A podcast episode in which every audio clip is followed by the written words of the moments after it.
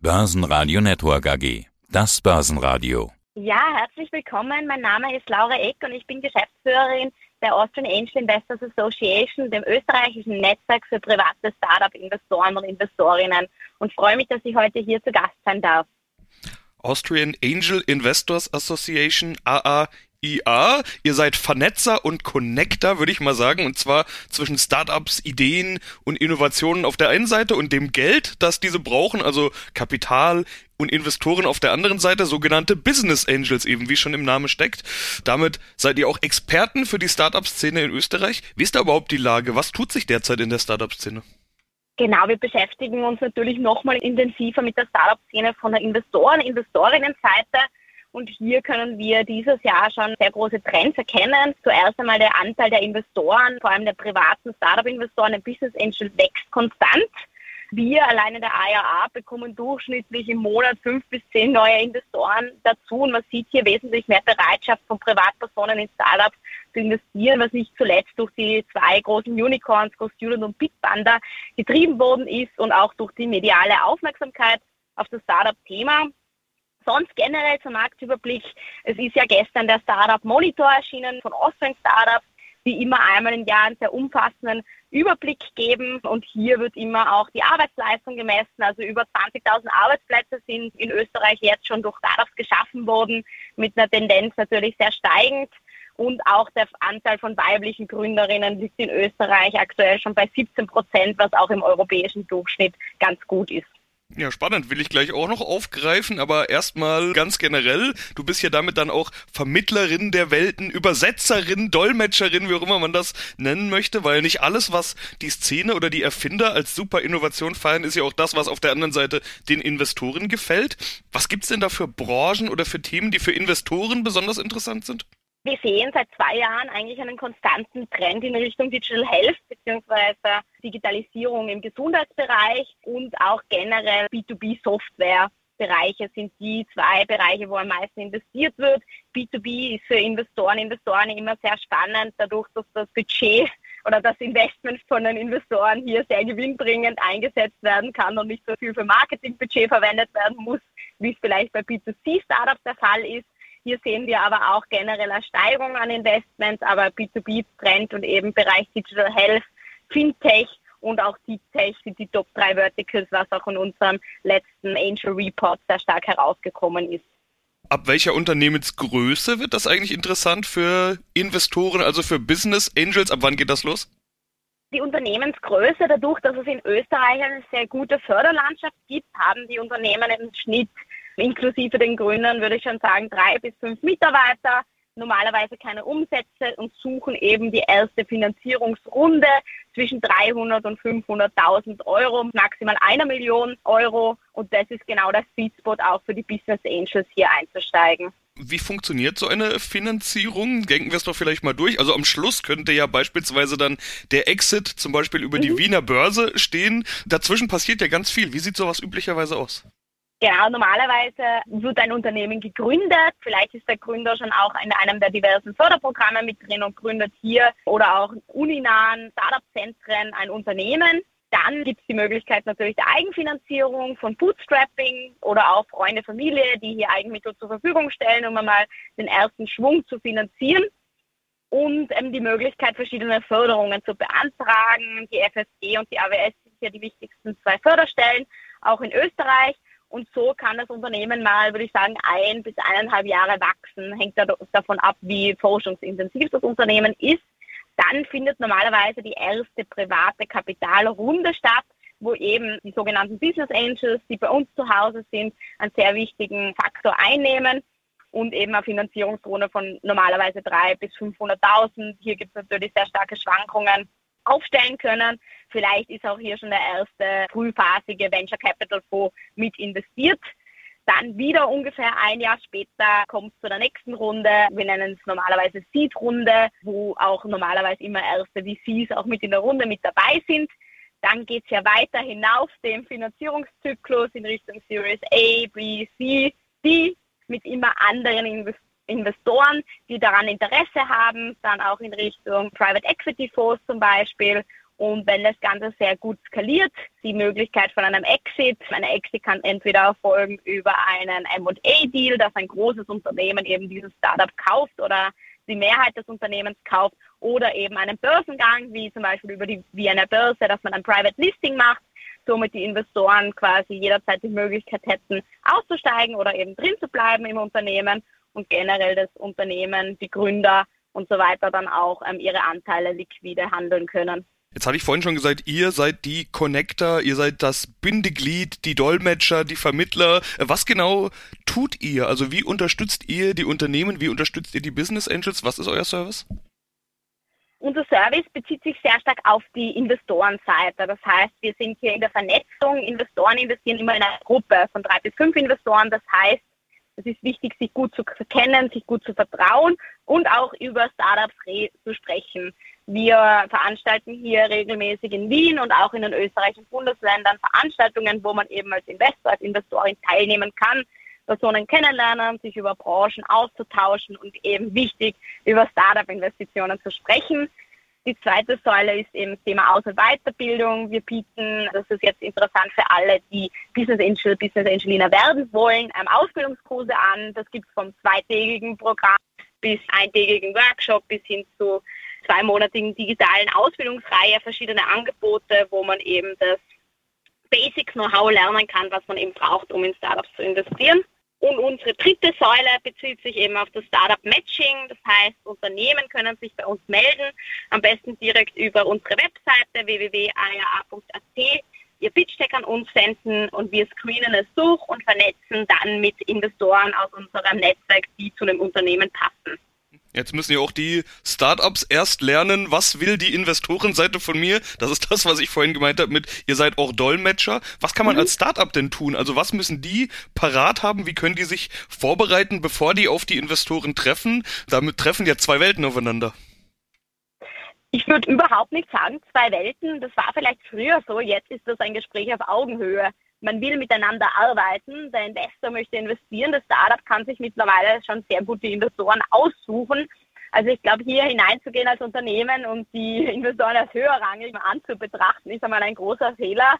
Denn hier eben auf Augenhöhe zu kommunizieren, ist das A und O. Generell empfehlen wir allen Unternehmen eben ein sehr professionelles Pitch-Deck zu erstellen, wo alle wesentlichen Punkte, hier gibt es verschiedene Templates, verschiedene Anbieter, die auch hier auch Coachings anbieten, wirklich das Training auch aufzunehmen, ein professionelles Pitch-Deck aufzubereiten und einen Call to Action reingeben. Die Investoren, Investorinnen wollen wissen, welche Person wird gesucht, welche Fähigkeiten suchen vielleicht die Startups oder Kontakte, wenn sie mit Investoren zusammenarbeiten wollen, wie groß ist die Finanzierungssumme, für was soll die Investitionsrunde genutzt werden, für was wird das Kapital verwendet, was sind die nächsten Pläne, was sind die Roadmaps also hier so umfassend wie möglich schon im Pitch Deck Informationen bereitzustellen, damit der Investor, die Investorin sich gut auskennt, ist auf jeden Fall wichtig.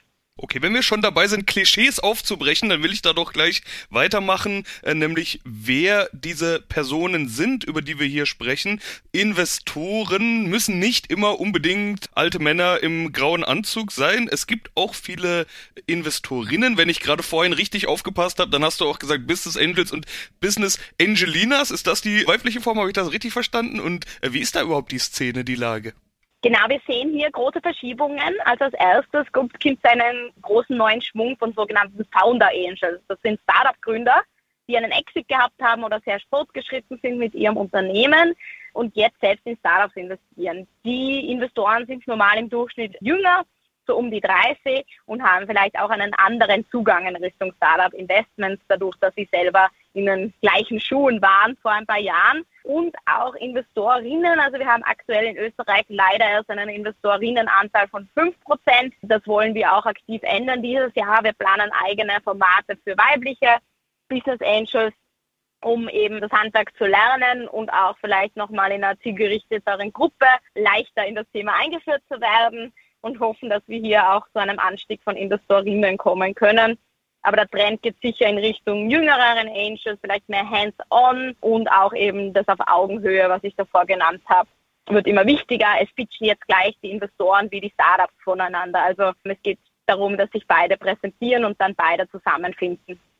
Auf der anderen Seite die Gründerinnen, also die weiblichen Start-up-Gründer. Wie ist da die Lage und äh, was wird vielleicht auch getan, um Frauen da mehr zu fördern und zu ermutigen, auch selbst zu Gründerinnen zu werden? wie gesagt, eben, es gibt jetzt aktuell 17 Prozent Gründerinnen in Österreich, also eben im europäischen Schnitt ist das schon ganz gut. Es gibt aber auch zum Glück in Österreich sehr viele Vereine, die sich hier sehr intensiv einsetzen, wie zum Beispiel die Female Founders, die sich zum Ziel gesetzt haben, eben durch Coaching, durch Vermittlung von Investments, durch die Begleitung Frauen dazu zu ermutigen, zu gründen und ihnen dann auch zu helfen, Finanzierung zu bekommen das ist jetzt ehrlich gesagt nicht unser Hauptthema. Wir fokussieren uns äh, die Investorenseite weiblicher zu gestalten und arbeiten hier eben intensiv mit anderen Vereinen zusammen, die sich stärker um die Gründerinnenseite kümmern. Aber Business Angels sind wichtig für Startups, egal ob männlich oder weiblich. Es geht um deren Funktion. Wie wichtig sind die überhaupt? Also kann ein Startup auch ohne Business Angels groß werden? Sind Business Angels vielleicht sogar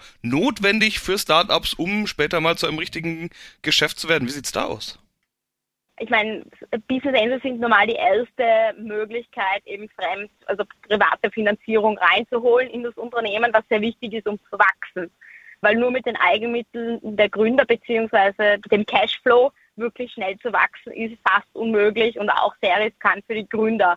Und es gibt sehr viel Kapital aktuell am europäischen Startup-Markt, sei es von Angels, sei es von VC.